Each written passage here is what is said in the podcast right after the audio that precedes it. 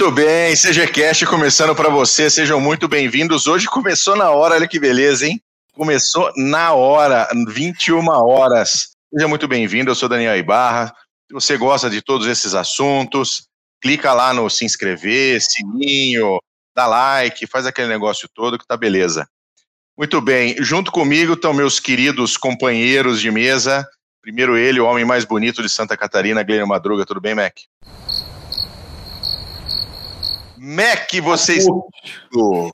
Que vergonha, eu não mudo. Tudo bom, Bull Paulo?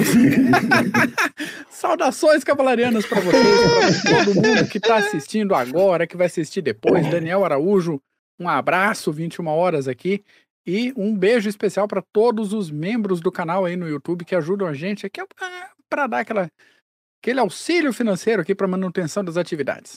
Muito bom. Com a gente também, meu querido amigo professor Renato Kloss. Tudo bom, Paulo? Tudo bom, Bull? Mac, saudações cegianas. Tudo tranquilo com vocês? Preparados para amanhã? É, amanhã será que amanhã? Dizem, Vamos fazer. Vamos fazer esse update aí. Isso. Segundo a inteligência ocidental, está marcado para o dia 16. Não passaram a hora, não. Mas dia 16 teria a invasão das forças russas por três frentes na Ucrânia. Só que hoje nós vimos que foram retiradas algumas tropas, né, da linha de, da, da, da, da fronteira. Então, um tanto de um tanto de informações desencontradas, é, a gente tem que se pegar tudo aí. Eu acredito que não, que não vai, vai ter uma invasão. É, o que, que vocês acham? Bom, russo, eu acho que não, mas russo gosta de uma masquirovka, né? É assim que eles fazem, é, é, é ameaça. Isso que está acontecendo, até é interessante falar, dentro das relações internacionais, o que está acontecendo hoje com a Rússia e a Ucrânia é, se chama dilema de segurança. O que é o dilema de segurança? É uma situação onde, sob um ambiente anárquico do sistema internacional, há uma situação onde, por exemplo, um ator, para sua segurança, começa a se armar ou fazer alianças o vizinho se sente ameaçado, começa a se armar também. E nisso entra num espiral que acaba, uh, e muitas vezes, gerando guerra. Se chama dilema de segurança. Isso sempre ocorreu na história. Isso é normal. Então, muita gente fala: olha, mas o que está acontecendo? Isso sempre ocorreu. Desde o fim da Guerra Fria, nós temos a questão da, da Ucrânia, Ucrânia e a Rússia. Os russos acreditam, na verdade, a Rússia nasceu em Kiev, através dos vikings do norte descendo, e depois também a igreja ortodoxa vindo de Constantinopla, e tudo se encontrando através do Dnieper. Então, os russos têm é, é, é, é essa, aquela sensação que nós, nós comentamos de insegurança, é, é, que precisa ter essas buffer zones. Então, nós estamos vendo a história ser feita. É os russos tentando mudar a arquitetura de segurança, eles querem ter poder de veto na OTAN, um monte de coisas. Agora, saíram, a, a, a inteligência ocidental falou que dia 16, que é amanhã, está agendada a, a, a invasão. Vamos ver, vamos ver se. Espero que não. Sim, Sinceramente, espero, espero que não, porque quem se ferra é o povo, né? Sim, todo mundo. E, e, e, o povo que já sofreu tanto, principalmente naquelas regiões de Donetsk e Luhansk.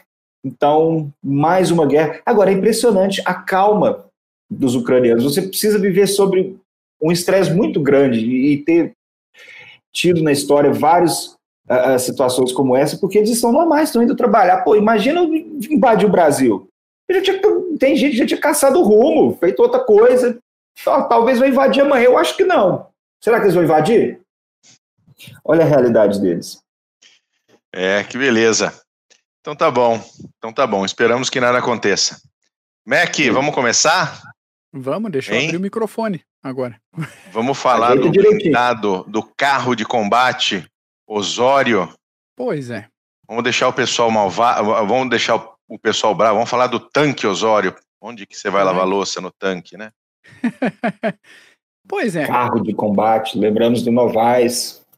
Sim, grande Novaes. Grande Novaes. Então, Osório, MBT brasileiro com maior potencial de produção. Pedimos atenção para os termos muito específicos hoje aqui nesse, nesse episódio, né? Porque vai ter informação, vai ter fato, vai ter história, vai ter qualidade, como sempre, mas não vai ter puxa-saquismo. Então, pessoal aí que quiser ficar ofendido, fica à vontade. Vai ficar, né? tá? Desculpa. Vai ficar. Vai ficar. A Engesa. Temos que falar da Engesa para falar de Osório.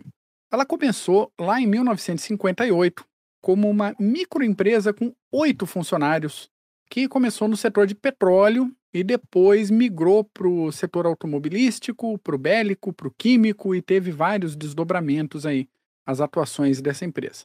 Chegou a ter mais de 11 mil funcionários e, pelo menos no, no nosso, é, no, na nossa gama de estudos, a gente ouve mais falar dessa empresa pelos blindados Urutu e Cascavel, principalmente, que ainda estão em atividade, e por outros projetos como algum Jararaca, mais alguns aí, os caminhões é, deles com uma reputação muito boa. E essa empresa chegou a vender quase 7 mil veículos para 18 países, e aí a gente inclui nesse, nessa exportação toda os caminhões E25 com 2.416 unidades, o Cascavel com 1.738 e o Urutu com 888 unidades. Outros projetos que eu comentei agora. O Sucuri é um projeto interessante, um blindado caça-tanques. E um que eu acho muito curioso é o Ogum. É um blindadinho de lagartas, pequenininho, leve, aerotransportável. Ideia, ideia curiosa também. Um dos grandes diferenciais de desenvolvimento tecnológico da Engesa foi o que eles patentearam de tração total. Esse sistema foi patenteado em 66, 1966, e três anos depois veio o sistema Boomerang. Quem gosta dos blindados brasileiros reconhece ele do Urutu e do Cascavel, que é aquele sistema que deixa as rodas traseiras sempre em contato com, com o piso, independente da inclinação do carro. E aqui é importante a gente salientar, né, que se trata de dois eixos traseiros e um eixo dianteiro, porque senão um eixo atrás e um na frente não faz sentido falar de, de uma suspensão diferenciada. E aí a Ingesa faliu em 1993, mas a gente vai chegar nesse assunto daqui a pouquinho mais. Sobre desenvolvimento dos carros da Ingesa. O momento mais propício para o desenvolvimento desses carros de combate foram as décadas de 70, principalmente 70 e 80, mas ali início dos anos 80. Por quê?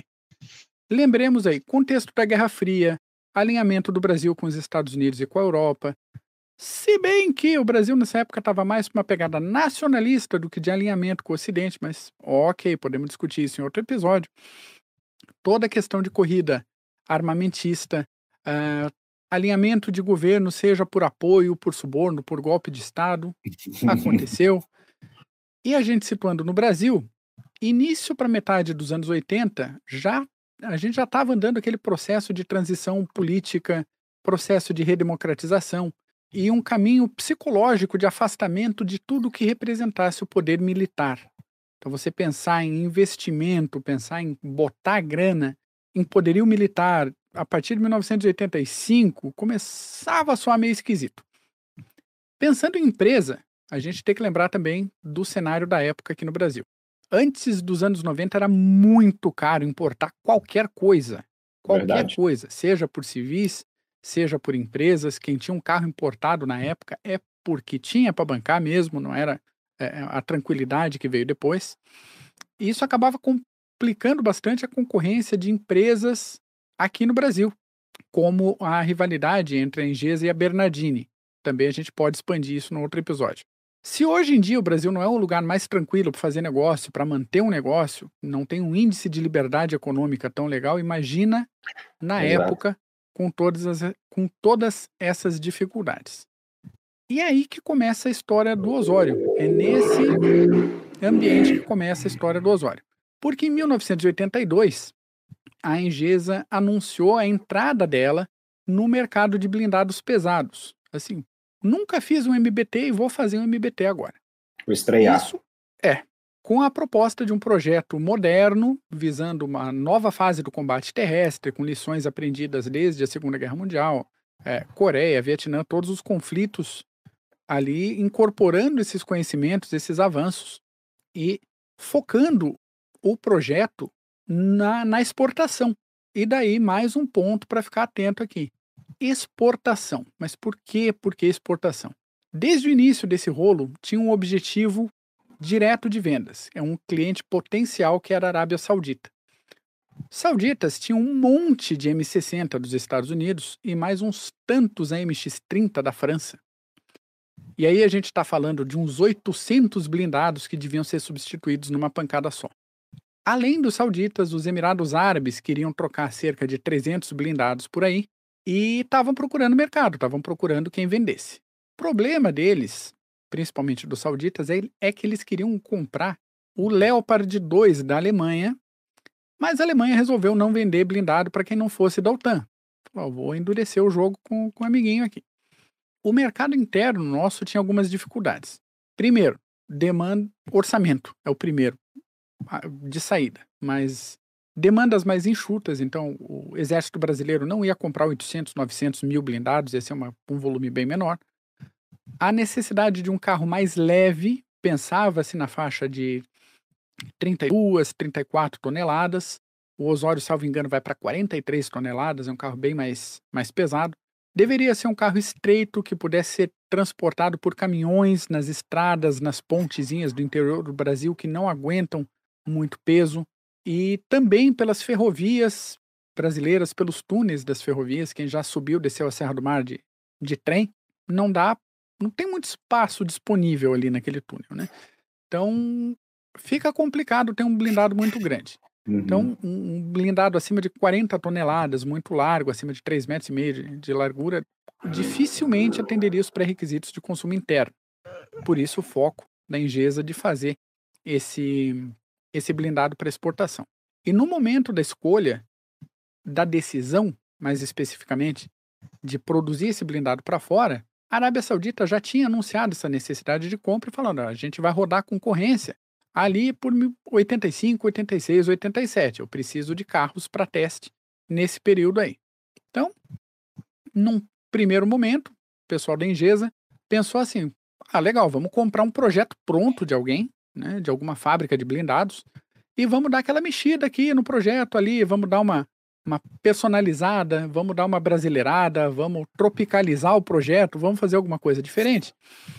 Mas não rolou, ninguém vendeu projeto para a Engesa. Acontece. Aí a equipe da Engesa decidiu que daria conta do recado, pelo menos de projetar e de construir a estrutura, o chassi, mas outras partes tinham que ser terceirizadas porque sem chance de desenvolver torre, uhum. desenvolver armamento, nada.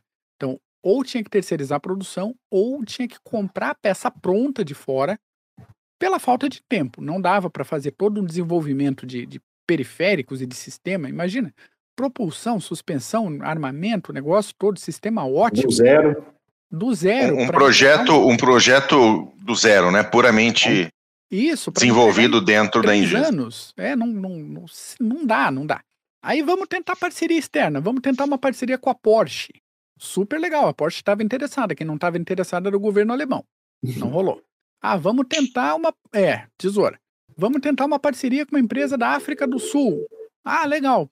Tava rolando um negócio lá chamado apartheid que complicou um pouco a situação também. E daí, geopolítica. Paulo entende melhor disso do que eu. Pode, poderia desenvolver um monte aqui. Então, deu água de novo. O pessoal da Engesa desanimou? Não desanimou. De repente era o momento de desanimar? De repente era o momento de fazer isso. Mas momento não. Joseph Klimber. Exatamente. Mas vamos lá, vamos fazer um projeto próprio, vamos desenhar um blindadão aqui e vamos ver o que, que tem de mais moderno na, na tecnologia disponível. Então, vamos lá, vamos desenvolver duas versões: uma versão para uso no Brasil e uma versão para exportação. A versão brasileira ia ter canhão de 105 milímetros, tubo raiado, e a versão para exportação, canhão de 120 milímetros, alma lisa.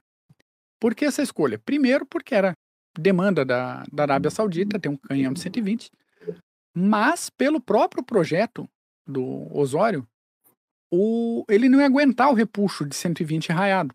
Um 120 raiado dá um, um, um recuo tão grande que mesmo com o amortecimento do disparo, do canhão, exige demais da estrutura. E o Osório não seria um blindado de 60 toneladas, seria de 40. Então, baixa a bola. Outra questão interessante da alma lisa é que você poderia, com o tempo, pessoal da Arábia Saudita projetando tecnologia poderia disparar projéteis mais complexos. Ele com aleta, com negócio que abre tudo, não mandar uma granada simples que está arrastada no cano para dar balística. Tá? Então, tem essas, essas diferenças de, de exigência aí.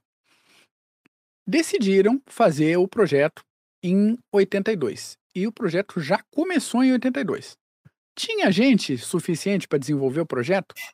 Não. Tinha gente o suficiente para montar os, os, blindados? Não. A Ingesa estava ocupada fazendo outra coisa, entregando outros pedidos de cliente, fazendo outras coisas e tal. Então teve que chamar um monte de gente, chamar, contratar engenheiro de fora. Foi uma, uma baguncinha ali para organizar esse negócio. Ainda assim, fizeram o um modelo, fizeram o mockup, aquele protótipo lá meio, meio pronto, meio gambiarra, em 83, e o chassi pronto, o primeiro chassi pronto, foi entregue em 84. A Engesa ainda não tinha domínio suficiente em algumas áreas. E aí, quais áreas? Blindagem, torre e sistema de pontaria. Só isso. O resto do blindado estava ganho, só não sabia atirar, mirar e proteger o carro. Ok, vamos. Não sei, parece coisa de brasileiro isso aí. É, não é isso que eu tô pensando. Para blindagem, contrataram também engenheiros de fora e foi pensado um sistema misto, uma blindagem é, bimetálica, um metal mais duro por fora para ricochetear é, disparos de armas mais leves e tal, e uma blindagem interna mais elástica para ter essa absorção do impacto. Bom, legal. Tranquilo. Ah, pensando nesse sistema de blindagem, que a gente ainda não teria ah, tão desenvolvido uma blindagem reativa, um negócio, você fazendo uma blindagem mista, assim, isso é um ponto positivo, tá? A gente vai voltar nisso depois. Fazendo uma blindagem mista, assim, você evitaria que o blindado virasse uma air fryer gigante. Isso é interessante para quem, né? Para quem tá dentro, o cavalariano. Cavalariano não, não, não é legal frito. Né? Para as torres, veio um contrato com a Vickers da Inglaterra, que assim, faz a torre aí, o encaixe é, é de tal bitola, beleza, depois a gente se acerta.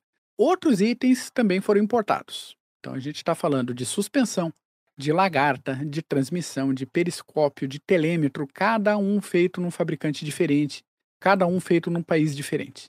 Por si só, isso não é um grande problema, mas é um pouquinho complicado a gente pensar, de novo, que nenhuma dessas coisas era feita aqui.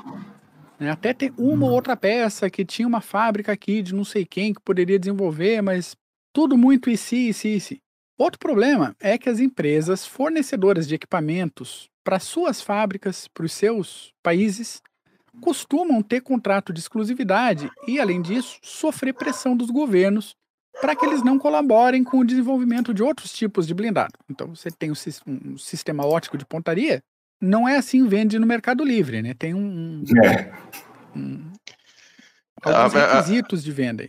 Quando você comentou a primeira pergunta, como é que você vai trabalhar toda a tua, toda a tua logística de, de peças para reparo, para manutenção, para reposição, com 15 fornecedores de fora? É, para montar de primeira. Estamos falando nem reposição. Hein? Isso.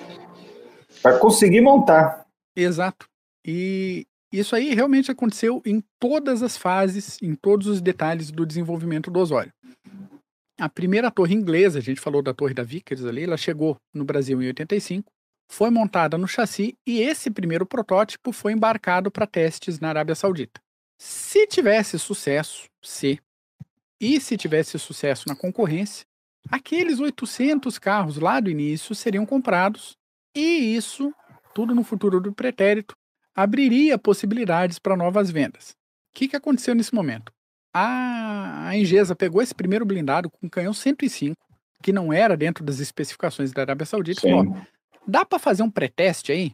Rola fazer? Pegou um pouco mal? Pegou. Quase rodaram o Osório já de saída porque ele estava fora das especificações, mas deram uma prensa na galera falou: ó, a hora que vier o carro para teste mesmo, tem que ser o 120. Vocês deem os pulos de vocês. Foi feito o teste, tal o pré-teste ele foi selecionado, foi confirmado para concorrência e daí junto na concorrência tinha lá o MX-40 da França, o Challenger inglês e o Abrams do, dos Estados Unidos, o 1 a 1 ainda, a primeira versão. Bom resultado a gente ser selecionado para concorrência, sendo que não tínhamos experiência nenhuma, nenhuma em construção de blindados de, dessa categoria, né? Um dos protótipos, um dos protótipos gaguejando, que me é difícil de engolir algumas coisas, ficou na Arábia Saudita para esses testes, o outro ficou aqui no Brasil. Beleza. Mais ou menos. Fizeram os testes lá. Fizeram Ficou lá, ficou 105? Ficou 105 lá por enquanto. E no Brasil, entre, 60, entre 86 e 87, também foram feitos testes aqui. Foram quase 3.300 quilômetros de progressão, 50 disparos com o canhão 105. A galera aqui ficou, pá, baita carro, baita blindado, porque ele tem um perfil modernão para a época. Uhum. Ele tem um, um, uma geometria bonita, ele é um carro muito bonito se você olhar, ele é, é imponente. É, é um carro impressionante. Você olhar ele disparando, ele girando, a torre é muito bonito. E o pessoal daqui se empolgou. Talvez por falta de referência. É uma possibilidade. Olha aí Na tela fotos. agora, é, quem está acompanhando pelo YouTube, vê ali a, a primeira imagem que, que, de um Osório todo amarradinho, esse primeiro protótipo que foi para Arábia Saudita. Arábia Saudita. Então, se você está acompanhando a gente pelo Spotify, por alguma outra plataforma aí, se tiver curiosidade nas imagens, tem algumas ali no, no YouTube também, dá uma, uma olhada no nosso canal lá. Enfim, aí chegou o momento dos testes para valer. Vamos botar para rodar de verdade. Segundo protótipo brasileiro ficou pronto. Deu problema no fornecimento de peça? Deu.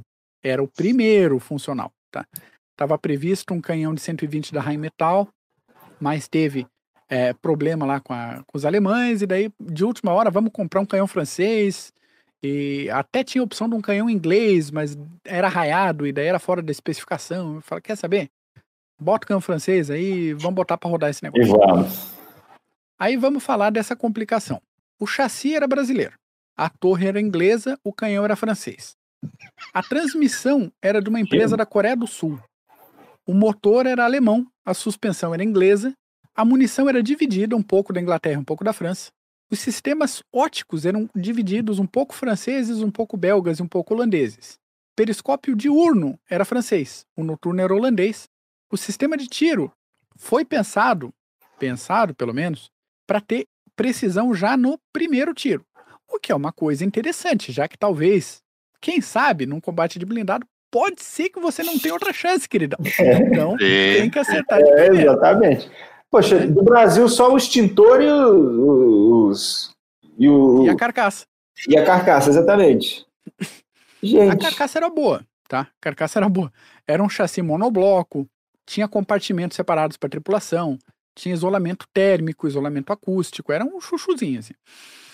Sistema de freios era interessante também, era um sistema de freios complexo, combinava ali ação na transmissão, né, o, o famoso freio motor, eh, com freio hidráulico, tinha controle eletrônico para frear mais suave, para não sair travando lagarta. É, era legal, o sistema de freio era bom. E ainda tinha um sistema de freios independente, paralelo, e ainda freio de estacionamento, freio de mão, para puxar o, na parada ali. Tô dando uma zoadinha, mas é quase por aí.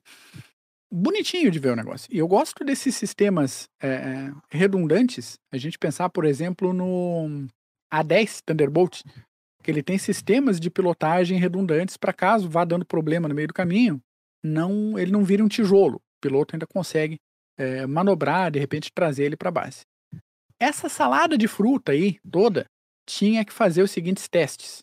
2.350 quilômetros rodados, desses 200 quilômetros em treinamento de equipe de avaliação, 400 quilômetros de asfalto, 6 quilômetros em marcha ré, até porque tinha um blindado francês na competição, precisa ter progressão de marcha ré, ok?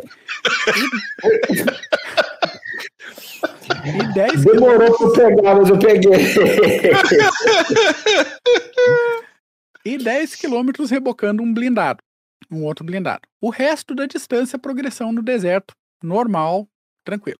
Tinha que superar trincheiras de 3 metros de largura, tinha que dar partida em rampas de 65 graus, tinha que vencer uma inclinação lateral de 30, é, teste de, de aceleração, teste de frenagem, teste de pivotamento, quando você tranca uma lagarta e, e gira ele no eixo, é, teste de deixar o veículo parado, ligado com a chave no motor ali por seis horas, sem explodir nem matar a tripulação. Interessante. Prova Esse é um de, de legal. pit stop, né? Então, pit stop do blindado. Você Tinha para- baliza, não? Ah, sempre tem. Toda Tem prova que ter baliza, tem que ter baliza. Então ele tinha que ser apto a, a tirar as lagartas em 10 minutos e reinstalar em 20. Se você pensar um blindado desse tamanho, esse tempo é, um, é, é rápido, tá? Sim. E teste de, de tiro. Então, cerca de 150 tiros, 20 para treinamento para ambientar as equipes de avaliação e depois tiro em movimento, tiro com o carro parado, com, é, com o carro andando e o carro parado. Então, é, alvos em movimento com um quilômetro e meio de distância e alvos parados até 4 quilômetros de distância. Então vê que era um testezinho bem, bem enjoado, assim, a gente pensar meados da década de 80.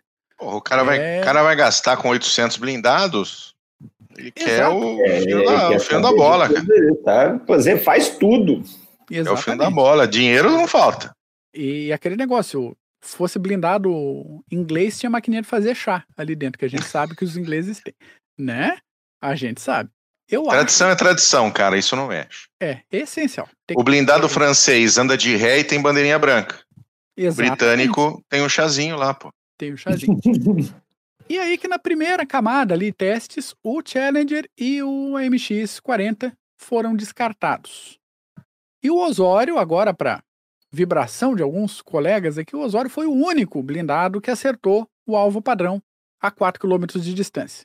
Ó, Então o Osório e o Abrams passaram para a lista de aquisição, a lista mais curta.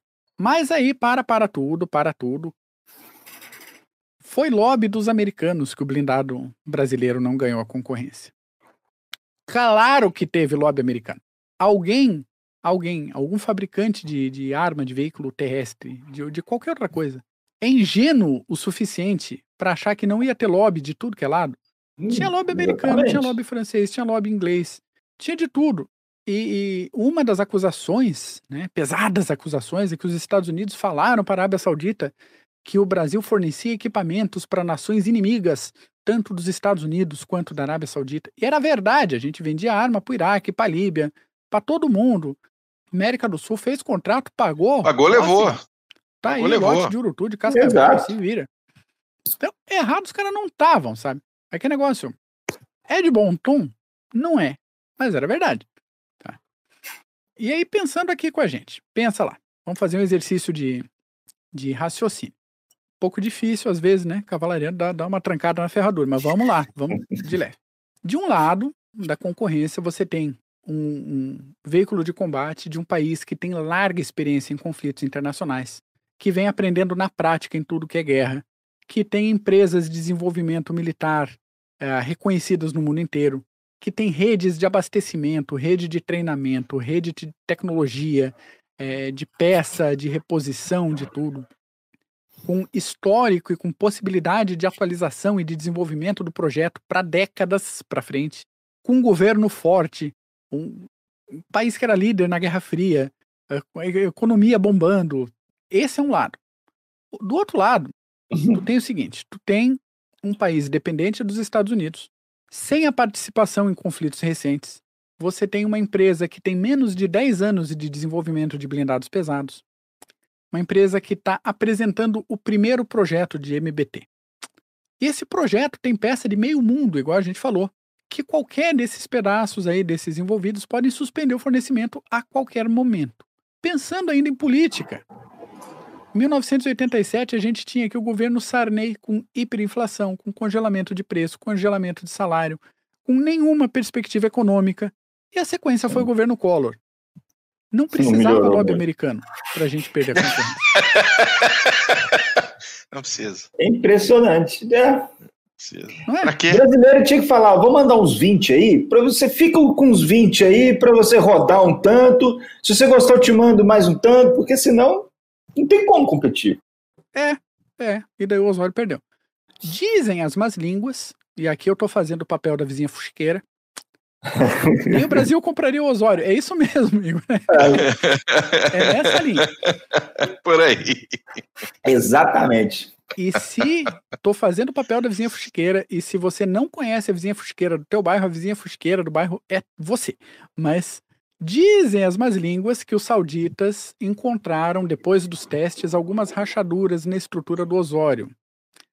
E isso seria um indicativo muito forte de que a estrutura até foi suficiente para aguentar durante os testes, mas não aguentaria uma, duas, três jornadas de combate. Deixo no ar aqui, tá? Circula informação, mas não tá, não tá confirmado. No fim das contas, acabou, perdemos a concorrência. Quantos osórios foram construídos? Isso é uma outra discussão.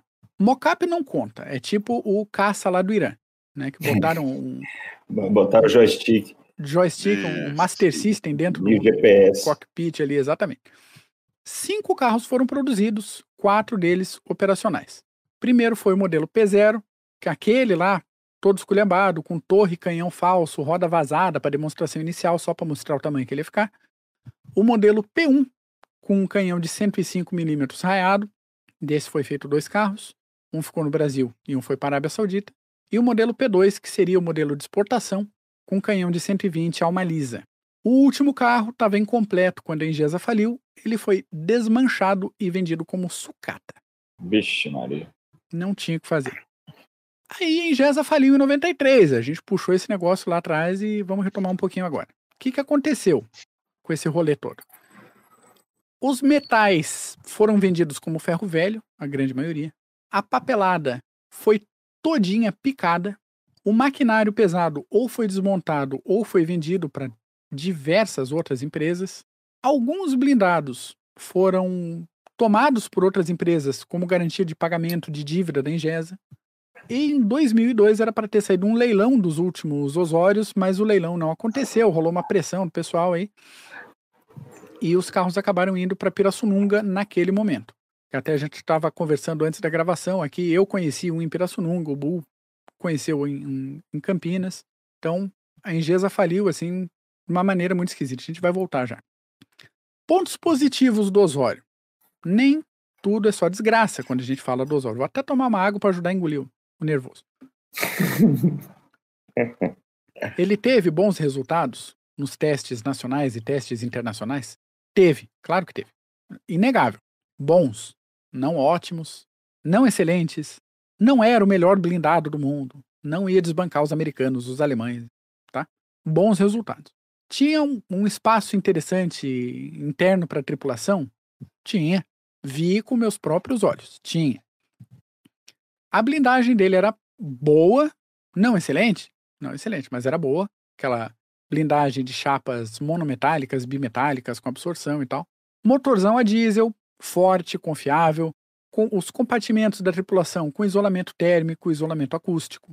Não que fosse fresco, mas. Não, não tinha aquele negócio de tanque russo que para virar direito o comandante bate na orelha do. Não, do tinha recruta, virar à esquerda bate na, na orelha. Não. é tão legal esse modelo. Era avançado, o Osório era avançado. Devido às circunstâncias, é, é, foi um trabalho e tanto. Foi, foi, foi. Claro. Mas o brasileiro, por natureza, ele, ele é muito ingenious, né? Eu não sei nem qual seria a palavra em português aqui. Gambiarra. Mas, é, é, pode ser, eu não, eu não diria gambiarra, cara, porque... Criatividade para solucionar problema. É engenhoso, porque ele consegue, por exemplo, um blindado que era um completo Frankenstein. Isso. Completo Frankenstein. E eles conseguem fazer, ter bons resultados conseguem fazer rodar e ficar, chegar na, na parte final de um passar na segunda de uma, fase de, um, de uma licitação como essa, você vê que se tivesse toda a tradição, se tivesse uh, empresas né, capacitadas a construir os seus pacotes, construir as suas hum. miras, construir tudo que era necessário, teria saído muito provavelmente um excelente blindado.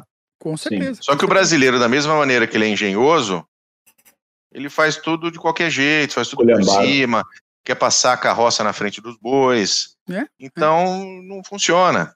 E aí ele mesmo cria mitos de que, de que ele é uma vítima né, das, dos lobbies internacionais, ele é uma vítima dos Estados Unidos, ele é uma vítima disso. Por isso que esse projeto excelente, maravilhoso, não deu certo. É só estudar um pouquinho que a gente vê que não é assim. Sim. Yeah.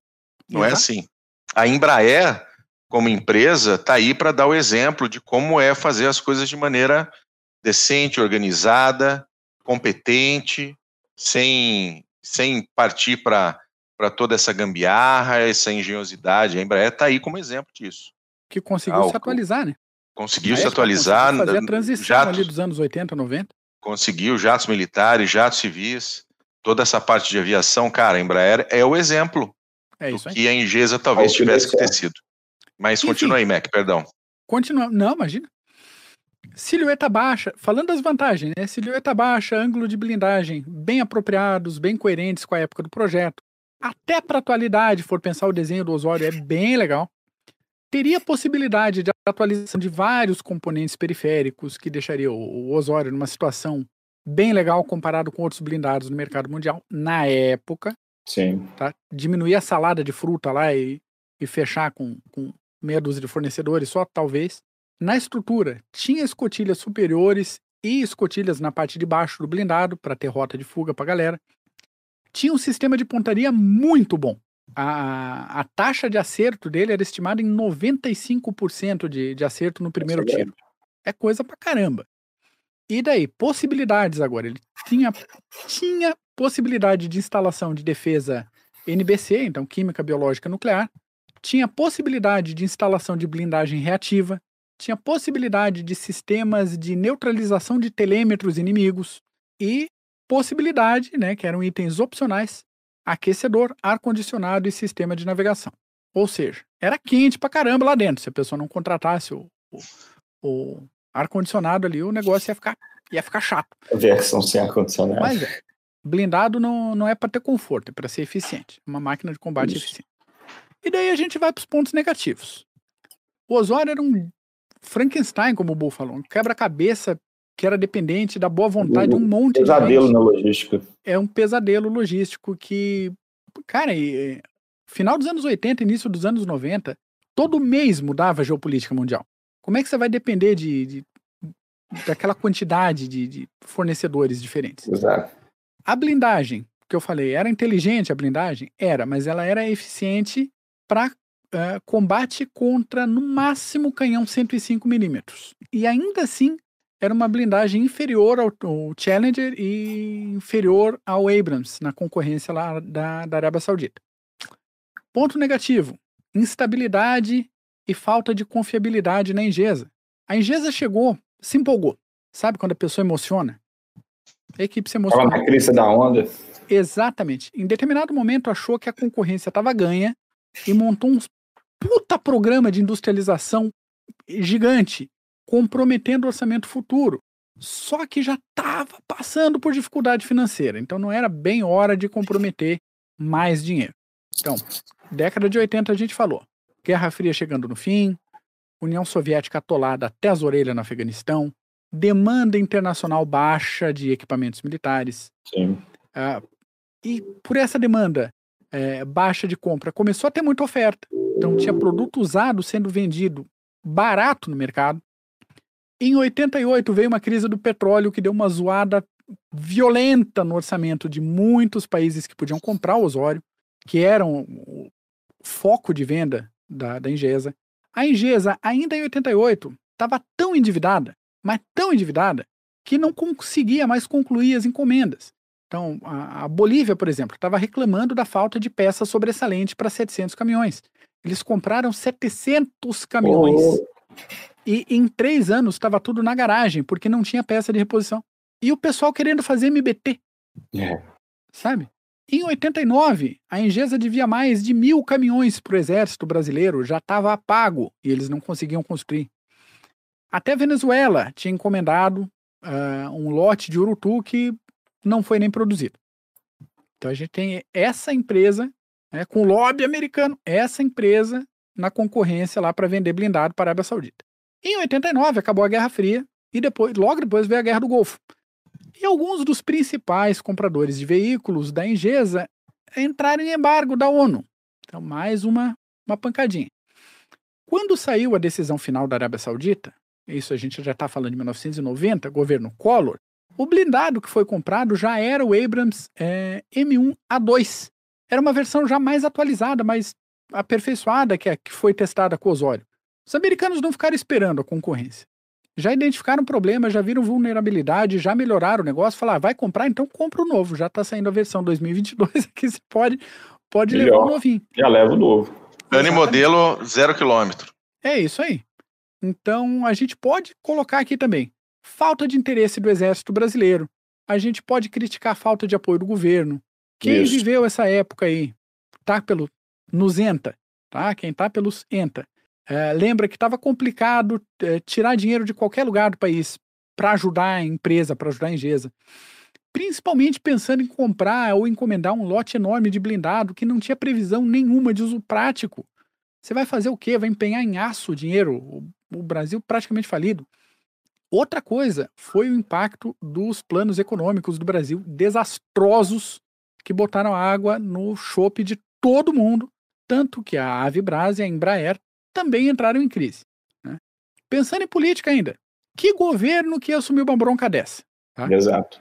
Uh, fora a dificuldade de administração e gestão da própria Engesa, a oferta de blindados no mercado internacional, como a gente falou, estava enorme. Então era muito mais simples, muito mais barato uh, comprar de fora do que desenvolver aqui. E nesses fatores de problema, você pode colocar na, na, conta um calote gigantesco que o Iraque deu na Engesa e um empréstimo que a Engesa fez com o BNDES, com o Banco do Brasil, que não pagou também. Então está devendo até hoje. Alô. Mas madruga, MAC para tudo de novo. E o desenvolvimento brasileiro? Para que comprar de fora se você pode desenvolver um produto forte nacional, verde e amarelo? Primeiro, fazer um blindado verde e amarelo é uma péssima ideia. Mas vamos sair da, da, da, da do da termo literal.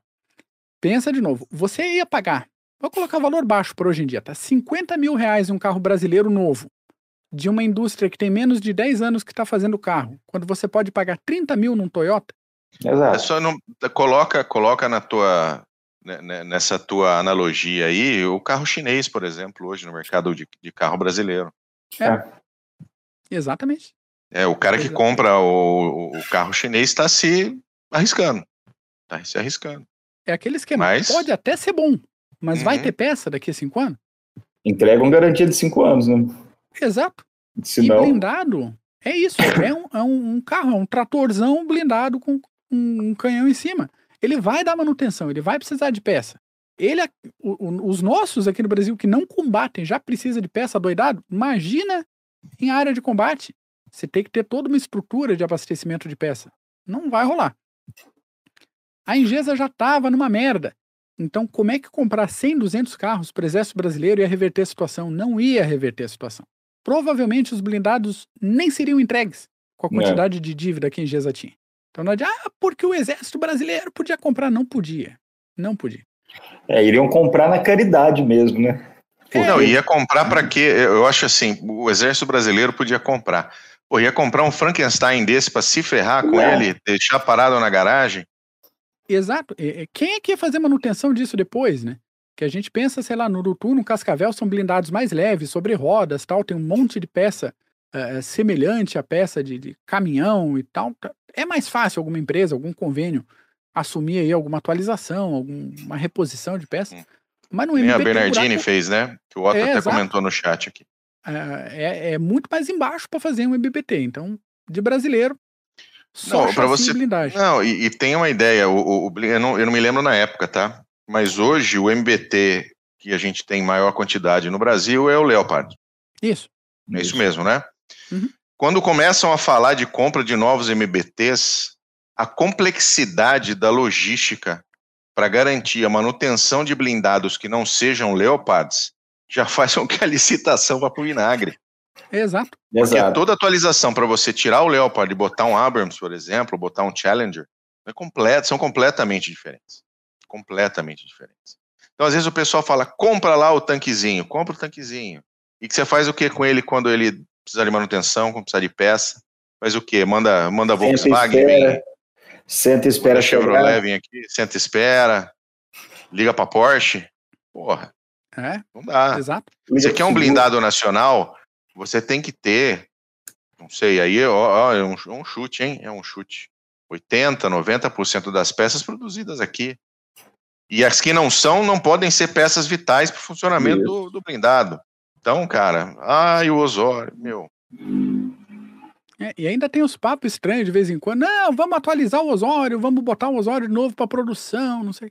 Sabe que sumiu, né? A, a, os planos do Osório desapareceram da Engesa. Tá na casa de alguém, ninguém sabe onde é que tá. Sumiu. É interessante isso. Não, não, então o que tem tá aí, o que tá rodando tá aí, é o que temos para hoje. É muito complicado esse negócio. E, e, a gente tem a questão doutrinária também do Exército Brasileiro. A gente sabe que o EB precisa ter MBTs porque faz parte da doutrina. Você precisa ter um vetor blindado ofensivo. E MBT é isso. É ofensivo, não é para uhum. operação defensiva.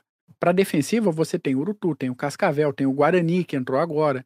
Tem, é, que, é a linha de blindado sobre rodas, que é mais rápida, tem mais é, essa questão de mobilidade para reconhecimento, para operação defensiva, para operação de recuo. Para operação ofensiva, a MBT, a gente vai fazer operação ofensiva contra quem? Né? Então, é uma coisa que a gente. É um vetor que a gente precisa ter por doutrina. Mas até hoje, empenhar um monte de dinheiro na compra de um Leopard novo, pensar, ah, vai, vamos comprar Abrams, pronto, vamos vo voltar no, no americano. Vai fazer o quê? Vai andar onde? Porque se passar Abrams em cima de 90% das pontes do interior, vai quebrar. Quebrar. Não vai Estradinha passar. normal vai afundar tudo. Ah, mas transporta por trem. Para onde?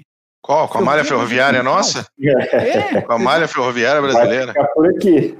Aí você bota, sei lá, tudo no Rio Grande do Sul e no, no, no Mato Grosso do Sul. Para quê? Para atacar o Paraguai de novo? Não faz sentido, sabe? Não tem, não, tem função. Então, doutrinariamente, ok, temos que ter, mas não tem exigência nenhuma de ser um, um vetor é, super tecnológico, moderno, tal. Desculpa o pessoal do cavalaria, mas não tem. Até porque analisando os vizinhos, a Argentina mal consegue fazer uma coisa flutuar, quanto mais andar. Paraguai e Uruguai tem nem tamanho, né? Não é um desrespeito, é só uma, uma, uma constatação, entendeu? Então, não, a Venezuela, vai, não vamos botar os blindados lá no, no norte para passar pela, pela selva amazônica para pegar a Venezuela? Como? Até tem comentário. Momento Ardenas. Exato. É. Kiko Madruga acha do EB dizer que as pontes do Brasil não suportariam MBT com mais de 50 toneladas. É verdade. É verdade. Faz parte da instrução de, de blindado procurar val de rio, procurar lugar onde tá, ele está mais raso, que você possa passar. Assim como faz parte da instrução, tem uma tabelinha, toda, toda complicadinha. Acho que nem tem mais isso. De você fazer a avaliação. É a pessoa não sabe ver. que você foi cavalariano na ESA. Ah, pois é. tem, tem essa tabelinha lá para ver se talvez numa dessa ponte aguente o, o peso do, daquilo que você vai passar por cima. Mas a maioria não aguenta mesmo, porque a maioria das pontes do interior não é ponte que tem na BR-101, na BR-116 e coisa é ponte, sei lá, entre uh, Rio do Sul e Otacílio Costa, sabe? Não, não vai rolar. Não vai rolar. Não, não passa mesmo, não aguenta.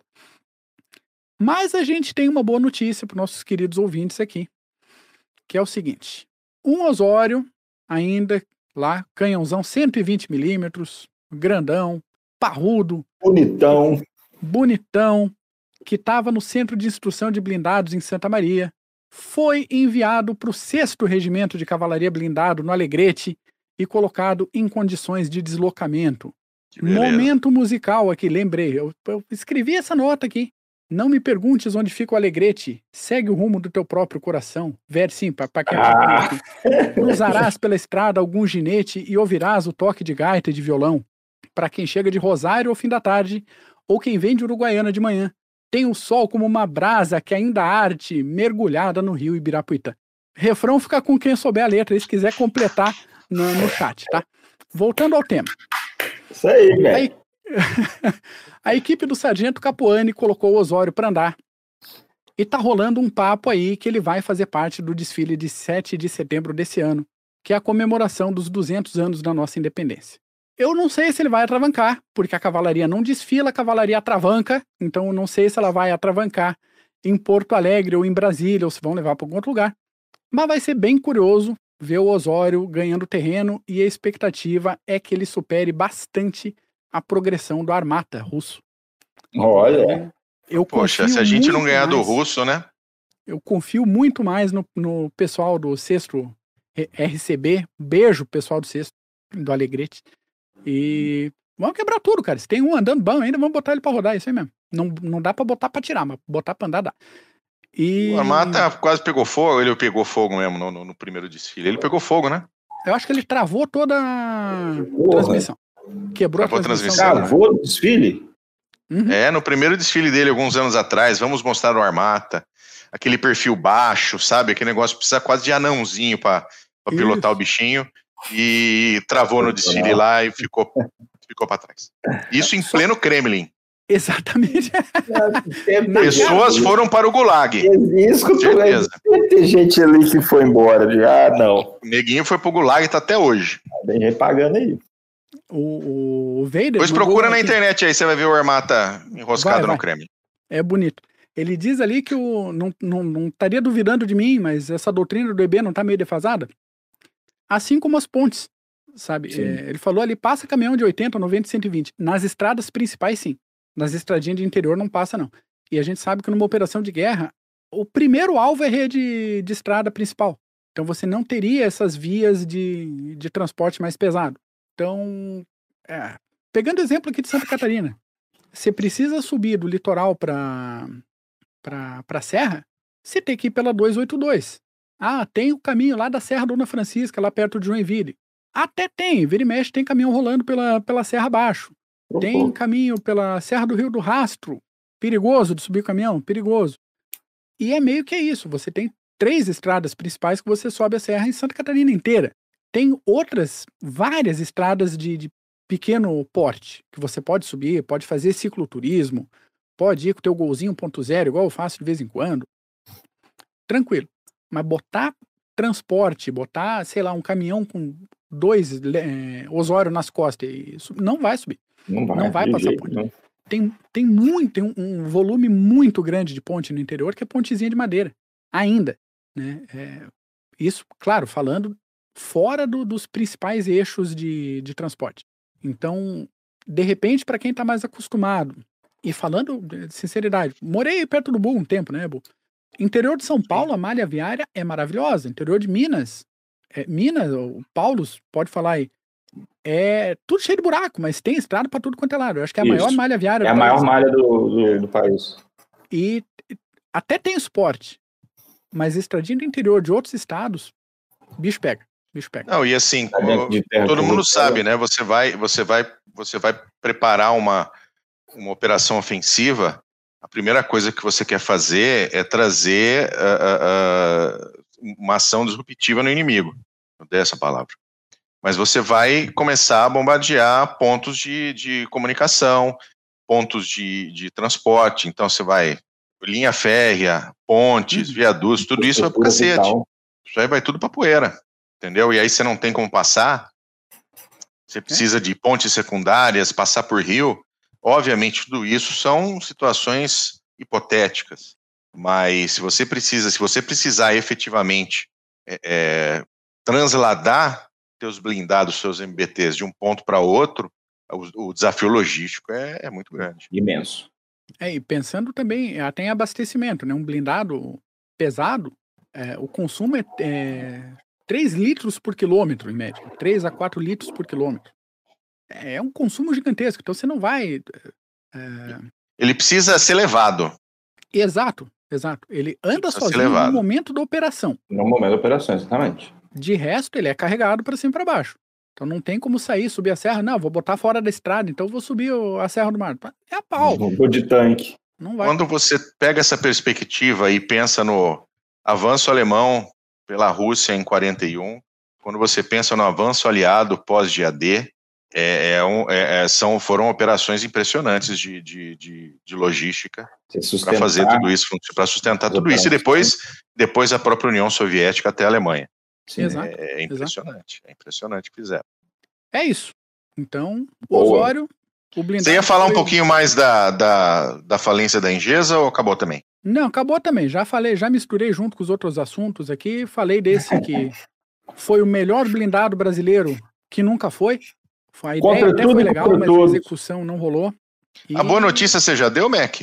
Já dei. A reforma Ah, do... então tá bom. Faltou eu botar aqui, boa notícia. É, é, temos um Osório que vai rodar. que vai rodar no Vai 7 de setembro. Vamos, vamos ver aí onde é que ele vai aparecer. Maravilha. Então tá bom, meu querido. Olha, excelente esse duas horas, hein? Bem melhor que. Eu, eu fiquei com, com um negócio, porque olha, aquele da guerra do, do Chaco não é culpa sua, viu, Paulo? Pelo amor de Deus. Puta que pariu, troço chato que foi aquilo, hein?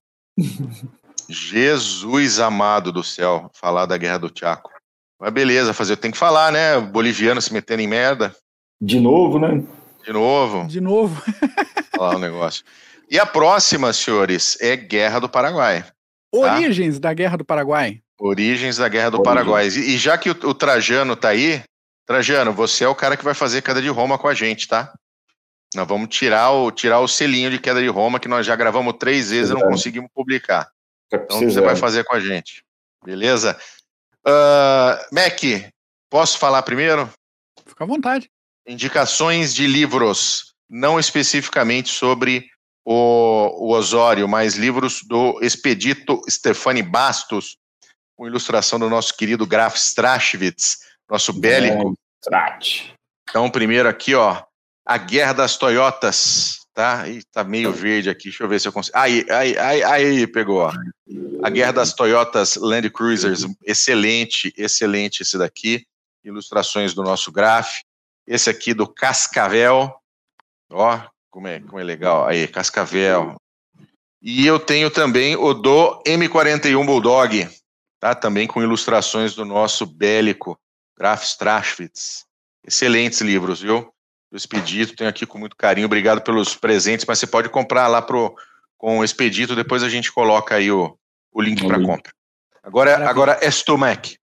Por aqui, da mesma coleção, indicar Motorização no Exército Brasileiro. Deixa eu ver como é que tá na tela de 1906 a 1941. Ó, oh, esse é legal, hein? Livro bem interessante. Quer, quer meu óculos, Paulo? Você tá meio não, pertinho não, da tela aí. Quer, quer usar? não enxergo não, meu óculos tá ali longe. Ford M8 oh. Greyhound no Exército Brasileiro. Essa coleção começa lá do FT-17, Renault FT-17, e vem sim, por toda sim. a mecanização e blindagem do, do EB. O pessoal tava falando da Bernardini, livrinho específico sobre o tamoio, isso daqui era o blindado para uso interno no Brasil. Opinião minha agora, tá? não estou embasando em dados e coisa agora. Para uso interno, para uso nosso, era isso é daqui que devia ter sido feito. E em dois volumes, blindados no Brasil. Dois calhamacinhos, tá? As imagens, tirando a primeira imagem que a gente usou nesse episódio, que foi o do Osório que estava lá em Santa Maria, de resto, as outras imagens vieram todas deste livro aqui, tá? Que é, é, se você gosta de blindados, de estudo de blindados no Brasil, fundamental na sua biblioteca, esse livro aqui. É isso. Muito bom. Você tem alguma informação aí, meu querido Paulo? Ou podemos encerrar? Manda bala. Então tá bom. Semana que vem acabou essa vagabundagem de não dar livro para o pessoal aí. Então tá bom, muito obrigado a vocês que estiveram até aqui com a gente. Mac, Beijo para você, obrigado pelas informações. Paulo, valeu pelo update Alô. Ucrânia. Vamos esperar que não haja guerra, mas nunca se sabe. Eu acho mas que. preparem a pipoca. É. Prepare a pipoca. E como eu disse, pipoquinha aqui, hein? Para ver qual é a mordida que a Rússia vai dar na Ucrânia. Tá bom? Beleza, meus queridos. Um abraço. Tchau. Um abraço.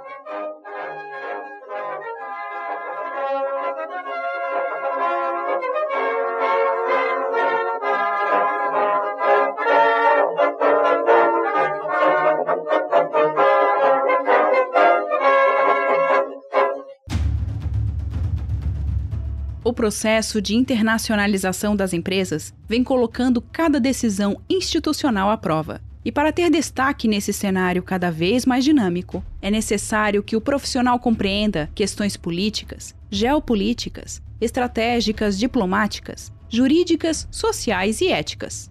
Nesse sentido, a Columbus, pós-graduação de alta performance, promove o curso de Relações Internacionais e Diplomacia Empresarial este curso é coordenado pelo professor Marco Túlio Delgobo Freitas e é voltado para profissionais que trabalham em um contexto internacional ou queiram atuar na área de relações internacionais.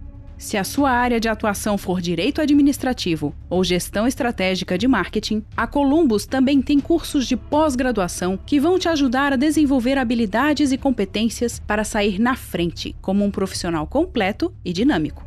Acesse o site columbuseducacional.com.br Informe que conheceu os cursos através do podcast Clube dos Generais e garanta 10% de desconto.